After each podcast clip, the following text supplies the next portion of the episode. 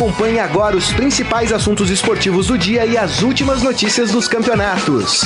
Estadão Esporte Clube. Muito bem, começando mais uma edição do Estadão Esporte Clube, edição dessa sexta-feira. Chegou finalmente a sexta-feira, hoje, dia 17 de janeiro de 2019. Opa, 2020, rapaz, 2020. ó. Primeiro ato falho do ano. Sejam todos muito bem-vindos aqui ao programa. Aproveitem e participem da nossa transmissão através do Facebook, facebook.com/barra Estadão Esporte. Mande por lá a sua opinião, a sua mensagem. A gente vai ler aqui ao longo do programa. Alguns assuntos para serem tratados hoje aqui no programa. Vamos falar sobre essa disputa, esse clássico paulista, mas pela contratação de um jogador do Rony do Atlético Paranaense, né?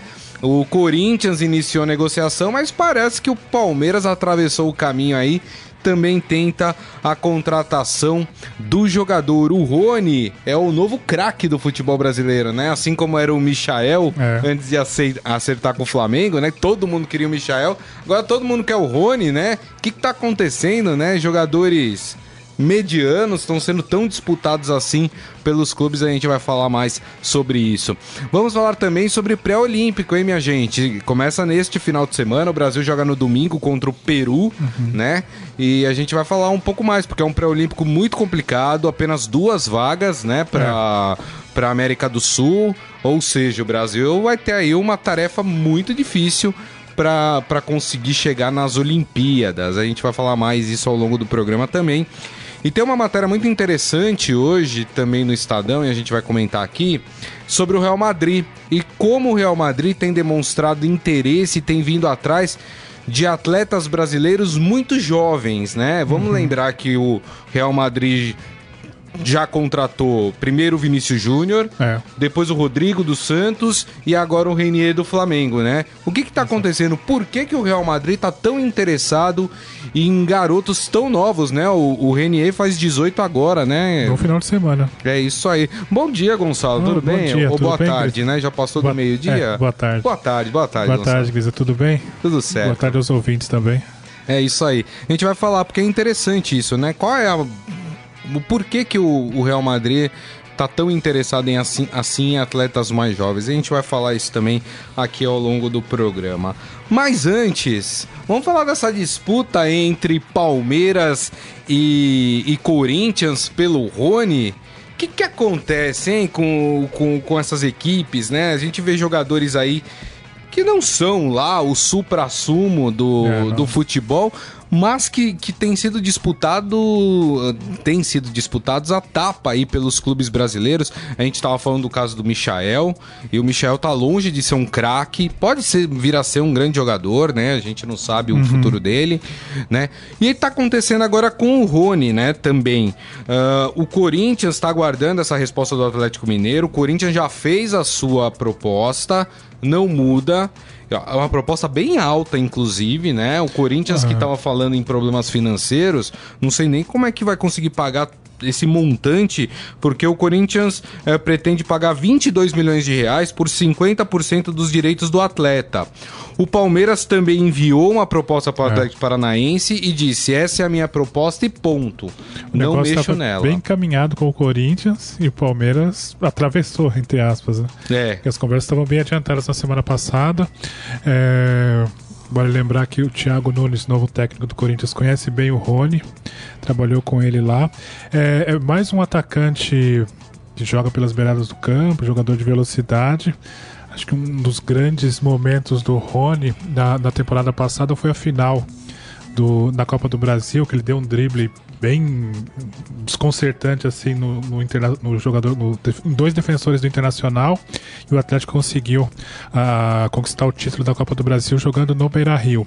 Mas concordo com você que não é, ainda não é um craque, não sei se vai ser um craque, é um jogador que fez duas boas temporadas nos últimos anos. É, mas por outro lado, isso mostra é, como é que nós estamos precisando de os clubes, né, estão buscando jogadores assim avidamente. Uhum. É, o Corinthians foi atrás do Rony, tinha essa esse o negócio praticamente encaminhado e o Palmeiras está tentando passar à frente no negócio. É, não sei se é, o futebol que o Rony apresentou nas últimas temporadas justifica essa briga entre Corinthians e Palmeiras, mas é, é o que temos no mercado hoje. Né? É, é, exatamente. O que, me, o que me chama atenção é exatamente isso, né? O Rony é um bom jogador, mas tá longe de ser é, um craque, é. né? Para ser disputado desse jeito. Ou para que um clube como o Corinthians, que tem problemas financeiros, of oferecer 22 milhões por 50% do seu passe, né? Não sei, talvez os caras estejam vendo alguma coisa no Rony que eu não consegui ver é. até hoje. Agora, pensando é, pelo lado do jogador, seria mais interessante jogar no Corinthians ou jogar no Palmeiras? Porque assim, no Corinthians existe a possibilidade do cara chegar para ser titular. No é. Palmeiras, a história talvez seria um pouco diferente. Então, no caso do, do Rony, acho que pode contar é, o que pode fazer a balança pender para o lado do Corinthians é o fato dele já conhecer o Thiago Nunes, né? Os dois trabalharam juntos, então o Thiago Nunes impediu esse jogador, deve colocá-lo para jogar como titular. É, no Palmeiras, a briga seria um pouco, um pouco maior. Não sei se ele chega já para jogar. E acho que esse relacionamento anterior com o Thiago Nunes pode pesar. Mas a questão financeira, é, a gente não conhece detalhes do, do, quanto foi oferecido de salário, por exemplo, o jogador, né? Quanto o Palmeiras ofereceu quanto o Corinthians está tá oferecendo. Isso também pode, pode fazer diferença. De qualquer forma, para o Rony é um salto grande na carreira, né? Saindo uhum. do Atlético Paranaense, vindo pro futebol paulista. Para qualquer um dos dois clubes, ele dá, ele entra num, tenta entrar em um outro patamar como, como jogador jogador de, e como atacante. É. O Adi Armando aqui falando, por que os times brasileiros não vão atrás de jogadores africanos? Na Europa, a maioria dos jogadores africanos se dão bem. Eu acho que é, que é até um pouco de falta de, de olhar o mercado uh, mais amplamente, é, é, né, concordo. Gonçalo?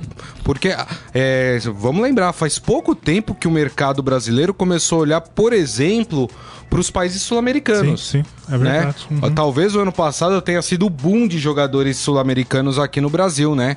É. Uh, mais eh, coisa de 5, 6 anos atrás, a gente tinha um ou outro sul-americano jogando no futebol brasileiro, mas eram pouquíssimos, né? Uhum. É, de 5 anos para cá é que, de fato, o mercado passou a se abrir para os jogadores sul-americanos. E quando a gente fala de Europa, alguma coisa, os clubes sempre vão atrás de jogadores brasileiros que estão na Europa e que talvez não estejam é, tão bem é, para mim. Mas ninguém olha o cara de uma outra nacionalidade, é, né, Gonçalo? É interessante, é interessante isso que o Adi Armando falou. É, é, uma, é um ponto bem, bem legal de ser tocado, porque é, assim, o Brasil praticamente não olha para outros, outros mercados, né? É. Começou a olhar para a América do Sul, como você falou recentemente, e parece que o futebol europeu está mais antenado a outras regiões. Tá. Eles trazem jogadores não só da África, mas também da Ásia.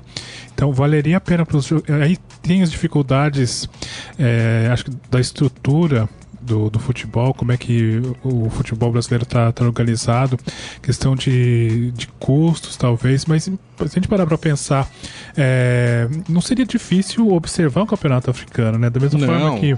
Ou até o, campeonato japonês, é, né? É, Enfim, o campeonato asiático, as Copas asiáticas, de uma forma é, é, em geral, até porque saem bons jogadores desses lugares. Vamos, vamos lembrar do som do, do uhum. Tottenham, né? É, um ótimo jogador jogador, né? É, quem mais? O, aquele que foi pro Liverpool agora, esqueci o nome dele também, que é asiático. É, chegou agora há pouco, não, desculpa, me, me, fugiu o nome dele também. Foi super bem foi, e, e, veio a pedido do Klopp, né? É, no próprio Liverpool tem o Sadio Mané, que é Sim. africano, né? Enfim, tem outros tantos no futebol inglês, uh, no futebol francês. É, e de fato, no futebol alemão também, de fato, você tem toda a razão. Eu acho que falta um pouco do, do olhar brasileiro um pouco mais é, abrangente é. para essas outras regiões. E, e, e, até talvez eu esteja falando bobagem, mas me parece ser também mercados uh, em que você consegue comprar jogadores interessantes a um preço é. mais baixo também, né, é, Gonçalo? Eu acho que sim, eles são. O o mercado brasileiro conseguiria trazer jogadores, traria, conseguiria competir em termos financeiros, pagando salários é, mais ou menos compatíveis com o que são pagos no, no, no futebol africano, que infelizmente não conseguiu se desenvolver ao longo das últimas décadas. Né? Houve uma época na história do futebol mundial que a gente imaginava que uma seleção africana conseguiria chegar ao título da Copa do Mundo, chegar às isso. fases finais, isso não aconteceu. Em algum momento o futebol africano não conseguiu se desenvolver. Mas é uma dica muito interessante, tomara que os clubes aí é, ampliem um pouco o seu olhar, porque se a gente parar para pensar na história do futebol brasileiro, a gente tem poucos jogadores africanos que tem. fizeram sucesso, né? Eu lembro, eu lembro do Kennedy que jogou no Santos, lembra? É. A Fran. Teve Joel mais um também. também jogou no Santos. Tem o Joel que jogou no Santos, jogou no Curitiba, depois é. jogou no Cruzeiro, né? É, são bem poucos mesmo. E asiático, a gente tem também poucos, né? O Santos teve um asiático, o. Cazu? O Cazu, exatamente. É, o Corinthians teve o chinês lá que nem jogou. É, esqueci ah, o nome do chinês do Corinthians é. também, que nem jogou. Enfim, é, são pouquíssimos os casos. Eu acho que, é, que você tem toda a razão, viu, Adi Armando? É, o mercado brasileiro não olha para esses outros mercados. Enfim. É... E aí a gente fica nessa, fica disputando o Rony, fica disputando o Michael, né? Então, assim. Não dá.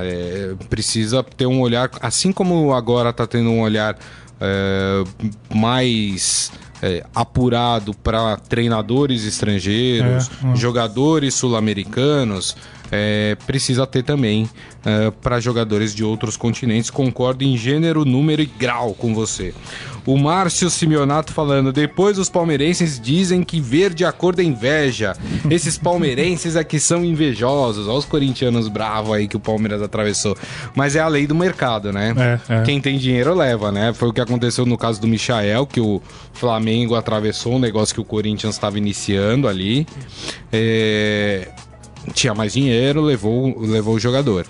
E, e, é o caso do, do Rony. A gente não sabe os números do Palmeiras em relação uhum. a essa negociação, né? O do Corinthians já é conhecido, é, mas o Palmeiras tem uma situação financeira é, mais estável e melhor do que a do Corinthians, né? É. E vale lembrar que lá atrás também Corinthians e Palmeiras disputaram a contratação do Dudu, né? Acho que um grande nome aí dos últimos anos. Dudu, é. quando saiu do Grêmio, houve uma disputa grande pelo, pelo Dudu, sem comparações entre Rony e Dudu, mas é, não é a primeira vez que eles estão se engalfinhando aí por, por, um, por, um, atacante. É verdade. O Isaías falando, será que vão passar a rasteira no Corinthians de novo? É. a disputa entre os rivais vai começar fora de campo, já começou, né? Palma Polese também aqui com a gente. E vale lembrar, né, tanto para palmeirenses como para corintianos, que, que a gente ainda tem Florida Cup amanhã, né?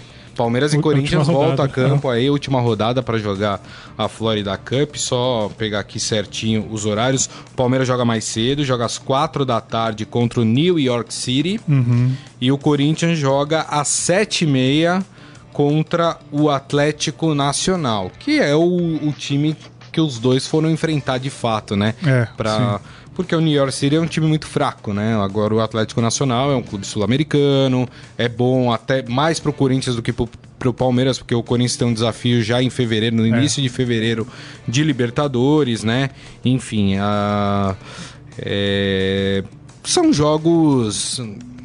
Tem lá a sua importância, né, Gonçalo? Mas assim, é, volto a dizer, acho que poderiam arrumar amistosos aqui pela América do Sul. Assim como fez o Atlético Paranaense, jogou contra o Racing talvez seria, seria mais interessante para os times do que ir lá é. para Orlando jogar é, contra o New York City, enfim. Não sei o que é, você acha. Não, concordo com você. O Thiago Nunes disse que esse jogo com o Atlético Nacional pode servir como uma, uma experiência, um, um laboratório para o jogo da pré-Libertadores, por se tratar de um time sul-americano, mais ou menos com as mesmas características do, do rival que o Corinthians vai enfrentar lá na frente.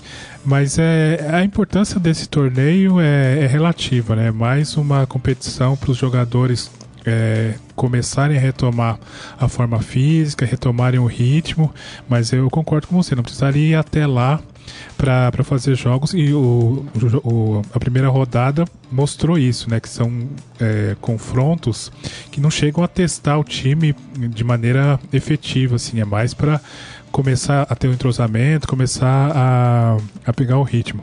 O que conta muito para as diretorias é o principal argumento que eles usam aí ao longo dos últimos anos é a questão da é, questão financeira, a pré-temporada é toda custeada pelos organizadores do torneio e a questão da visibilidade, da exposição da marca.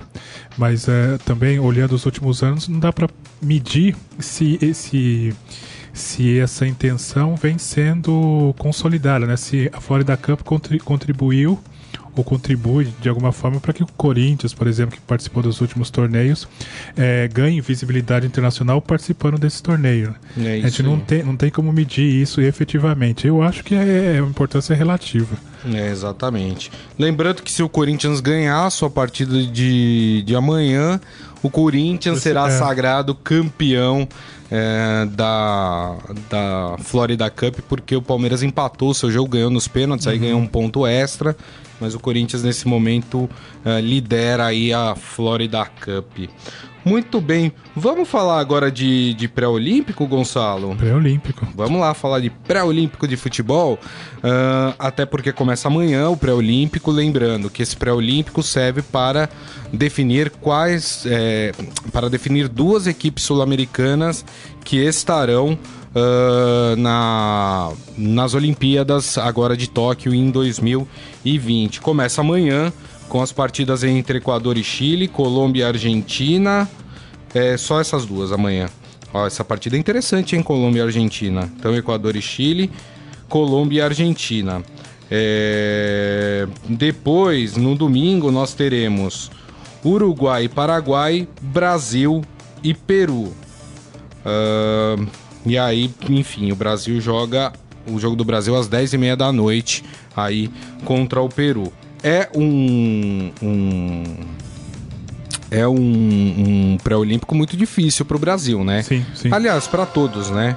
Porque tem um, um jogo é, contra equipes fortes, Colômbia, Argentina, enfim, tem o Brasil não tem ido bem é. em categorias de base, né? Uhum. Tem aí a estreia do André Jardine num torneio importante para o Brasil.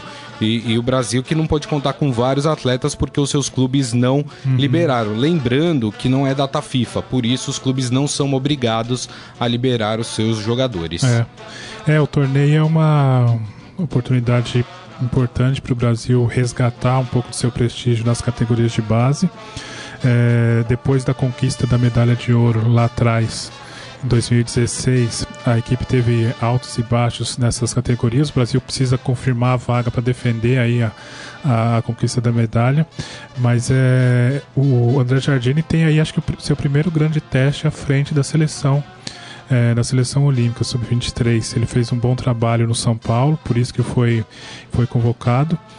É, para assumir a seleção e a equipe ainda tem é, tá, tá é, não tem ainda um conjunto bem definido, mas é, o Brasil consegue, apesar de todos os problemas das categorias de base, formar sempre é, bons jogadores, né, talentos individuais. Sim. O desafio do Jardim é juntar esses talentos que são bons nos seus clubes, já tem destaque nos clubes, mas formar um, um time, né, jogar coletivamente. É isso aí. E aí, depois dessa partida contra o Peru, na segunda rodada tem uma partida bem interessante, viu? Que o Brasil vai disputar aí, Brasil e Uruguai. Jogo bem hum. interessante esse jogo, quarta-feira, às 10h30 da noite. Né? Então o caminho tá, tá mais complicado para chegar nas Olimpíadas. O Brasil que conseguiu no Rio, né? É. O seu título tão esperado, né? Da, das Olimpíadas, então é, entra com uma pressão um pouco é, é. menor, é. né? Porque todo ano era aquela pressão de precisa ganhar, precisa ganhar as Olimpíadas, precisa ganhar as Olimpíadas, né? É, enfim. É, e lembrando que também nas Olimpíadas, se eu não me engano, os clubes também não são obrigados a liberar os jogadores. É.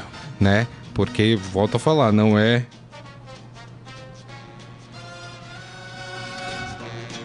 É, enfim, a gente tem, tem essa, é, essa questão, enfim, e, e, o Brasil vai é, tentar aí conquistar sua vaga aí nesse pré-olímpico, enfim.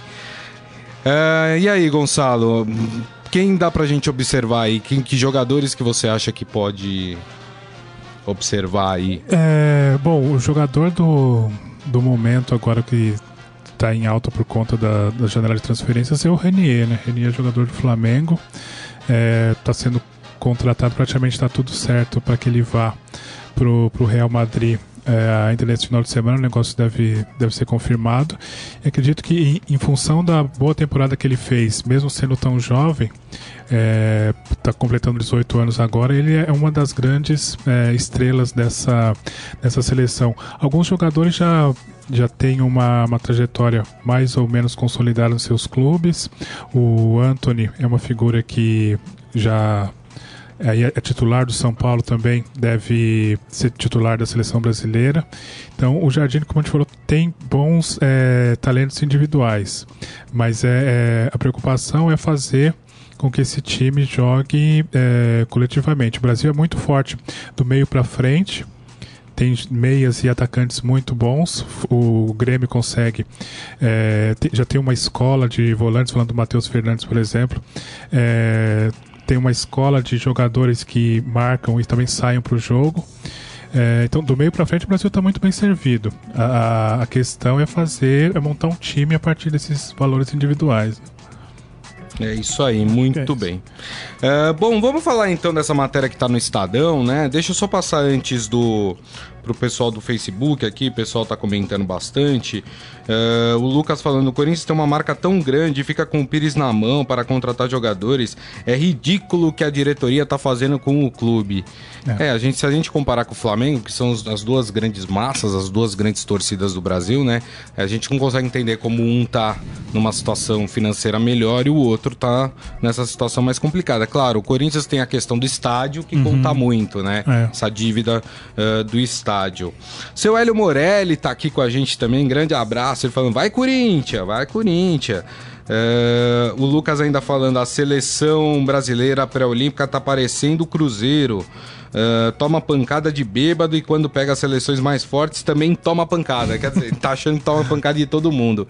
Vamos ver, né? Se esse time do André é. Jardine consegue é, consegue dar mais aí, enfim, pelo menos é, apagar as, as fracas atuações das seleções de base que nós tivemos aí nos últimos anos. Bom, falando em seleção de base, tem um time da Europa que tá vindo aqui e tá pegando jogador logo e cedinho, né? É o caso do Real Madrid. O Real Madrid aí em dois anos pegou dois, três anos pegou três jogadores aí na faixa dos 18 é, anos, né? exatamente. né? É, dois do Flamengo, Vinícius Júnior, Vinícius Júnior e Renier, e do Santos, o Rodrigo. É, qual que é a intenção, hein, Gonçalo, do Real Madrid em, em cada vez mais pegar jogadores tão jovens aqui no Brasil?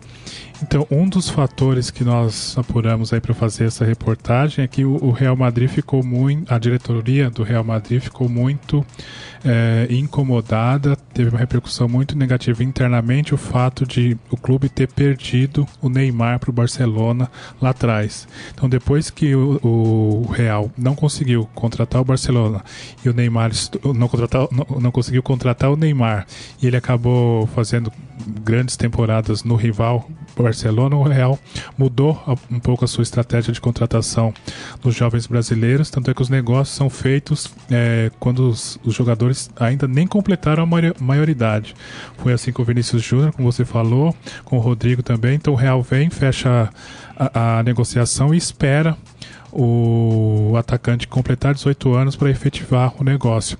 Isso é o que deve acontecer com o Reinier agora no final de semana. O Real Madrid deve anunciá-lo na, na segunda-feira, exatamente depois que ele completar é, os 18 anos. E nós conversamos também com alguns ex-jogadores do, do Real Madrid como o Sávio, por exemplo, fez uhum. uma boa temporada lá, foi campeão da Liga dos Campeões. Ele disse que é, a história que alguns brasileiros formaram no Real Madrid ajuda, também contribui para que o Real continue olhando para os brasileiros com um olhar diferenciado, está sempre atento ao futebol brasileiro. É, hoje o Real tem acho que cinco brasileiros lá, né? nem, nem todos são jovens. Tem o Casimiro, Marcelo, Vinícius Júnior, Rodrigo, o Éder Militão Isso. foi para lá também. E lá atrás o Real Madrid se destacou, se notabilizou por também criar legiões de brasileiros, né? Teve uma época que teve Ronaldo, Roberto Carlos, é, Cicinho, Emerson, Kaká. Então, ao longo dos anos 2000, os brasileiros tiveram uma participação importante. Real Madrid, vale lembrar, chegou a ser dirigido pelo Vanderlei Luxemburgo, né? Isso. Não teve uma passagem muito, Não. muito boa, mas naquela época também ele pediu a contratação do Júlio Batista, pediu a contratação do Cicinho. O Real Madrid chegou a ter é, cinco jogadores brasileiros no elenco, como acontece agora nessa, nessa temporada. E ainda tinha, se dependesse do Luxemburgo, também o Ricardinho teria ido para lá. Ele chegou a indicar até Edu, Edu Dracena também para jogar no Real Madrid. Nomes que a gente é, são. É, questionáveis, é, né? não dá para é. imaginar se eles jogariam realmente no Real Madrid, mas essa, essa história de, de, brasileiros que fizeram sucesso lá ajuda a entender um pouco por que, o Real Madrid está sempre de olho em atacantes brasileiros. Então, essa história, aliada ao fato de o Real ter perdido o Neymar, que acabou estourando depois no Barcelona, explica por que, o, a gente está sempre perdendo esses meninos muito jovens pro, pro time merengue. É isso aí. O Lucas falando que o Real Madrid tem um cara muito bom no Corinthians. Leva o Pedrinho, pelo amor de Deus, que é isso? Eu achei que os corintianos gostassem do, do Pedrinho. Bom, o Lucas, pelo jeito, não gosta, né? Então, é, é. Que... Pedrinho também é um destaque da seleção pré-olímpica, né? É verdade. Eu acho que ele pode, é, é. depois de tantas temporadas aí sendo especulado é. como grande jogador, pode ser uma chance dele estourar. Será que ainda dá pro Pedrinho fazer uma, um grande torneio assim e é, efetivar esse. Ele, volta e meia ele está sendo especulado como um jogador que pode ser vendido, né? Tá. Talvez seja a chance de é, finalmente se, se afirmar como grande jogador. Tá. É, agora é interessante também, porque muita gente questiona como é que os clubes europeus tratam esses jogadores jovens que chegam, né? Porque geralmente eles chegam e eles não vão para jogar é. no time principal. Uhum. Começa, ou eles são emprestados para um time menor, ou eles vão jogar no time B da, das equipes, é. né? É, e as pessoas não entendem porque geralmente, a gente, como nós aqui no Brasil, a gente está numa carência muito grande de bons jogadores, de craques, a gente eleva esses garotos muito cedo ao, ao é. status de principal jogador do time e tudo. Então pro torcedor brasileiro ver o, o, o, cara que era o principal jogador destaque do seu time chegar lá e ir pro time B, não uhum. jogar tanto, não sei o que, as pessoas às vezes não compreendem. Mas o europeu ele tem uma forma de, de tratar, de, for, de reformar o jogador, é. né, ao estilo do futebol europeu, para sim depois integrá-lo à equipe é, profissional, né? É, o Evaristo de Macedo falou exatamente isso na, na entrevista. Que aqui no Brasil é, é mais comum esse salto, né?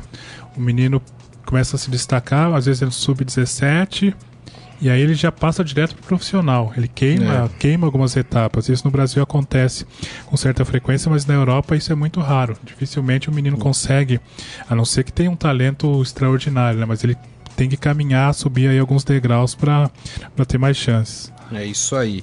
O Adi Armando também precisa tomar cuidado pro Pedrinho não virar um Lulinha. Parece que não. Vocês estão é. pegando no pé do Pedrinho, hein, gente, hoje. O que tá acontecendo, hein? Uhum. Rapaz. Então é isso, a matéria completa tá lá no nosso portal, tá no jornal estadão.com.br também. Vamos fazer o seguinte, estamos chegando aqui já ao final do programa dessa sexta-feira, mas dá tempo da gente fazer o nosso Momento Fera. Agora, no Estadão Esporte Clube, Momento Fera. Cara é fera! Olha só que interessante, traz aqui o esportefera.com.br. Quem já foi para a cidade de Santos, aqui no litoral paulista, sabe que tem uma estátua do Pelé lá. Ah, sim. Né? Uhum. E olha só, ontem ela amanheceu com uma camisa da seleção brasileira com o número 24. Ah. A ação aconteceu quase uma semana depois do número ter virado polêmica por causa de uma piada homofóbica feita por um diretor do Corinthians, né? Quem não lembra, na apresentação do Cantígio, né? É, foi o Cantígio? Foi o Cantígio, não foi? Acho que foi Eu o acho Cantígio. Que sim, é, 24. Que jogava é. com 24 é, lá é. na Colômbia, né? E aí hum, apareceu com uma camisa de uma outra numeração. E aí perguntaram para ele por que, que ele não vestiria 24. E aí ele falou: Ah, é porque quando eu cheguei aqui me falaram que 24 aqui não. É, que não tem 24 aqui, não sei o que. E aí o Duílio é. fez aquela falando: Não, aqui, aqui 24 não tem. Fez uma piadinha, enfim. e, e muito de mau gosto, né? Depois é, ele teve que se desculpar, Depois né, teve que se desculpar, exatamente, né? Porque, enfim, né? Incentiva o preconceito, esse tipo de piada, uhum. que tem que ser abolida do futebol, inclusive. E aí, uh, nem sei quem foi quem fez isso, né? Uh, mas a estátua do Pelé amanheceu até como uma forma de falar que, olha, o rei veste 24, é. não tem problema nenhum em, em relação a isso. É, então, bem legal essa, essa ação, né? Tá lá no Sport Fera, tem até a foto lá da estátua com a camisa 24, quem quiser conferir, tá lá. Também tem uma história, gente, eu não vou dar detalhes aqui, mas tem a história do, do término do namoro do Gabigol, hein, rapaz? Puxa vida. que história, hein? Vocês viram essa? Não? Pois é, rapaz. É... Acabou parando nas redes, né? Uhum. Aí um papo caliente que ele teve com uma outra moça, é, ainda namorando a irmã do Neymar, é. né? A Rafaela Santos, né? Sim. Uhum. É, e aí a história veio à tona agora, mas a, a, própria Rafaela disse que há um mês que ela não tá mais com, com o Gabriel, justamente por causa dessa história, enfim. A história completa tá lá, tem até os prints da conversa do Gabriel, quem quiser ver o que, que aconteceu com, com o namoro do Gabigol tá lá no esportefera.com.br. E assim nós encerramos o Estadão Esporte Clube de hoje. Agradecer mais uma vez a presença do Gonçalo Júnior. Obrigado, viu, Gonçalo? Valeu, eu que agradeço. É isso aí, é. agradecendo a todos vocês. Lembrando que daqui a pouco esse programa estará disponível em formato podcast, portanto vocês podem ouvir ou baixar pelo aplicativo de streaming da sua preferência. Gente, mais uma vez, muito obrigado. Obrigado pela audiência durante toda essa semana. Desejo a todos um ótimo final de semana e nos vemos na segunda-feira ao meio-dia. Grande abraço, tchau. Você ouviu Estadão Esporte Clube.